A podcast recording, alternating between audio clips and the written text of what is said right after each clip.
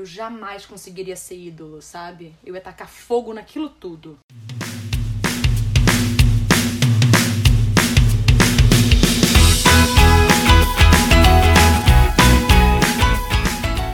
Chegamos a mais um episódio do K-Popercast. E eu fiquei um pouco chocada que já estamos no episódio de número 22. Meu Deus, passou muito rápido, não? São 22 semanas. E agora, vocês sabem que nos últimos dias, né, é, tudo virou uma bagunça, mas eu tô tentando me esforçar com tudo e cumprir a programação. Caso vocês estejam ouvindo um barulhinho de plec, plec, plec, plec, está caindo uma chuva fortíssima aqui no Rio de Janeiro. Isso é ótimo para dar uma ambientação. Se vocês não estiverem escutando, então me ignorem. Hoje eu quero falar um pouco sobre o Kang Daniel e a situação que o ídolo vem vivendo nos últimos meses. Consequentemente, eu lembrei que a Somi também teve sua cota de problemas e fiquei, nossa, seria interessante incluir ela no episódio do Kang Daniel só para dar uma resumidinha básica, porque os dois venceram o Brothers 101 e estão vivendo situações bem chatas.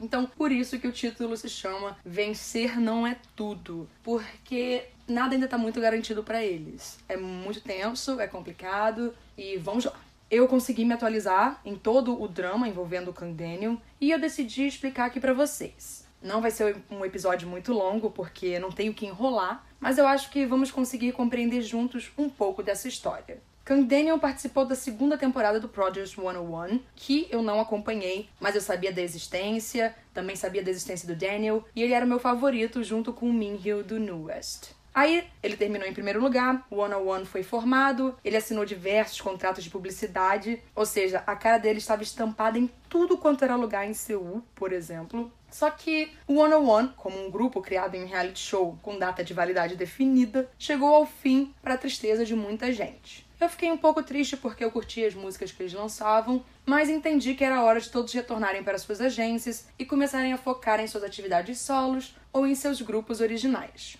Só que o ano começou e o contrato do Daniel e do Yoon Ji-sung, outro integrante do 101, terminou com a MMO Entertainment, a agência deles. Então, os dois assinaram com uma nova agência chamada LM Entertainment. Agora eu faço um parênteses que eu já achava essa agência meio esquisita, porque eles me lembram muito o nome do LimeWire. Gente, se vocês não sabem o que é o LimeWire, era como a gente baixava música lá no passado faz bastante tempo, sabe? E o símbolo deles me lembra muito o símbolo do LimeWire. Se vocês procurarem na internet, vocês vão ver. E eu fiquei, hã, sei, isso daí é cópia. Mas tudo bem. Então, para deixar a história mais fácil e a gente não ter muita confusão, o Yoon Ji-sung, porque ele não é tema aqui, ele está vivendo a vida dele tranquilamente, já lançou música e teve o nome dele transformado em marca registrada pela LM Entertainment. Ou seja, se um dia ele terminar o contrato com essa agência, ele não vai poder promover como Yoon Ji-sung, que é o nome dele. Pronto. Então a gente não vai mais falar do Ji-sung. Tudo parecia estar tranquilo com Kang Daniel, até que começaram a aparecer notícias no começo de março dizendo que ele estava querendo encerrar o contrato dele com a LM Entertainment. Vou chamar ela só de LM, tá, gente? Ou Limãozinho, um dos dois.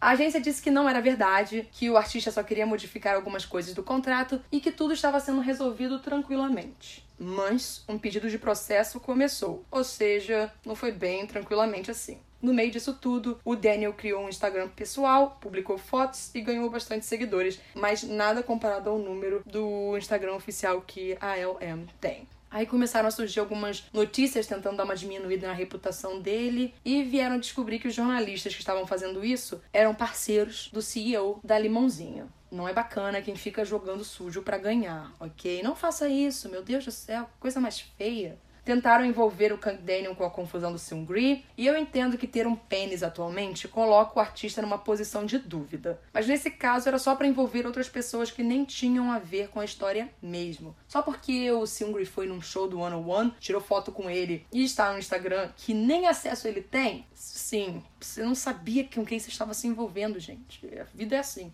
Aí também começaram a sair rumores do line-up das K-Cons e todos os integrantes do 101 pareciam estar confirmados, exceto o Kang Daniel. Começou uma histeria sobre esse absurdo e foi levantada uma teoria, que eu acho que faz super sentido, de que eles estavam esperando para ver no que daria esse processo, essa situação toda com a agência. Então, assim, por que, que faz sentido? Ele precisa estar sendo gerenciado por alguém, e no meio dessa confusão não tem muito o que ser feito além de esperar o resultado. Ele não pode sair para uma nova agência, ele tem que esperar o resultado da outra agência, então tem que ser tudo assim. Burocracia é um saco, gente.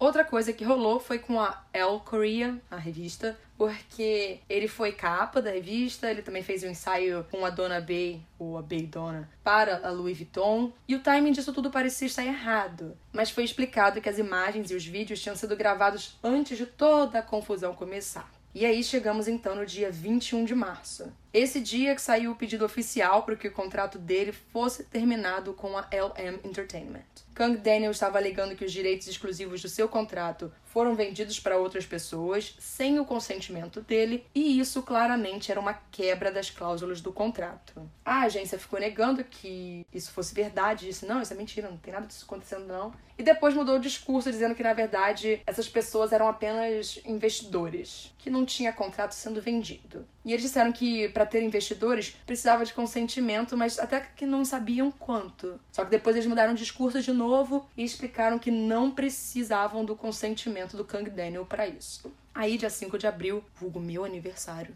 e aconteceu uma audiência no tribunal, mas foi adiada porque a LM pediu para mudar a jurisdição. E no dia 12 de abril saiu que o pedido deles foi negado e ia continuar sendo no mesmo lugar. A audiência foi então marcada para o dia 24 de abril, famoso amanhã, quarta-feira, ou hoje, depende, se você estiver pensando pelo fuso horário coreano, é daqui a algumas horas. Então, por isso que eu achei interessante publicar esse episódio hoje explicando tudo, porque saberemos o que finalmente vai acontecer ou não com a carreira do Kang Daniel. Eu vou colocar no Twitter do K-Popercast o que acontecer durante a audiência para vocês já ficarem atualizados. E obviamente vai sair no episódio de K-pop em abril, que eu vou fazer aquela resumida toda.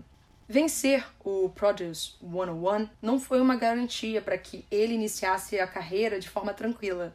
Agências adoram fazer besteiras e como a LM parece toda hora trocar de opinião, vamos ver o que essa história toda vai dar. Já que eu mencionei isso, vamos falar rapidinho sobre a Jeon Somi, a grande vencedora da primeira temporada do Produce 101 e ex-integrante do YOI. Depois de participar do Sixteen, não ser escolhida para o Twice por ser muito jovem e ainda ter o que aprender, a Somi entrou para outro reality show, o Produce 101. Ela se destacou, chamou bastante atenção e terminou em primeiro lugar.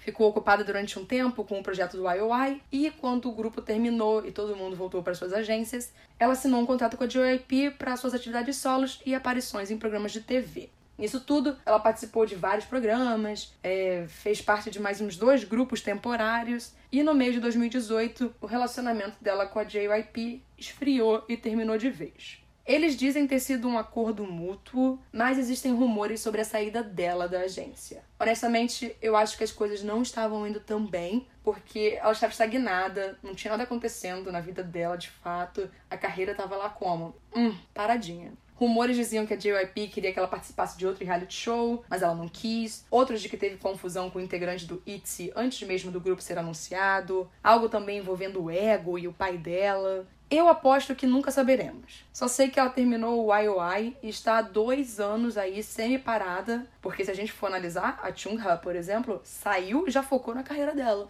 Estamos em 2019, a Sony assinou o contrato com a The Black Label, um selo da YG. Eles disseram que iam lançar a estreia solo dela em maio. Só que, como eu disse, hoje é 23 de abril. Eu tô fazendo uma simulação de batendo no reloginho imaginário do pulso. Hoje é 23 de abril e ainda não tô vendo nada. Eu fico bem preocupada, até porque eu sou apaixonada por ela desde 16 e é triste não ver a carreira de alguém sendo aproveitada de forma decente. A minha conclusão é essa. Ser vencedor de um reality show não é tudo, quando não se tem uma boa agência por trás de você, um bom apoio e um bom preparo para lidar com os problemas que podem acontecer na vida. Vou soltar aqui um sussurro. Lihai! Lihai! Termino dizendo que agora estou com um alerta na cabeça para o futuro de Jang Woon-young, a vencedora do Produce 48 e integrante do iZone. Eu espero que a Starship Entertainment nos surpreenda e que tudo aconteça tranquilamente quando as promoções do iZone terminar e a carreira da Woon-young, seja ela solo ou com um grupo da agência, deslanche tranquilamente. O que, que vocês acham dessa história toda do Kang Daniel, da Somi e o futuro da Woon-young? Me digam nas redes sociais do K-Popercast. Vocês sabem que eu gosto de teorias, de conversar com vocês. Às vezes eu tô sozinha fazendo nada, com insônia. E é legal conversar. Então eu espero que vocês tenham gostado desse episódio. Se vocês tiverem alguma coisa que vocês queiram saber, algum tema que vocês acham que seria interessante eu falar, vocês podem me sugerir sempre. E nos vemos em breve. Tchau!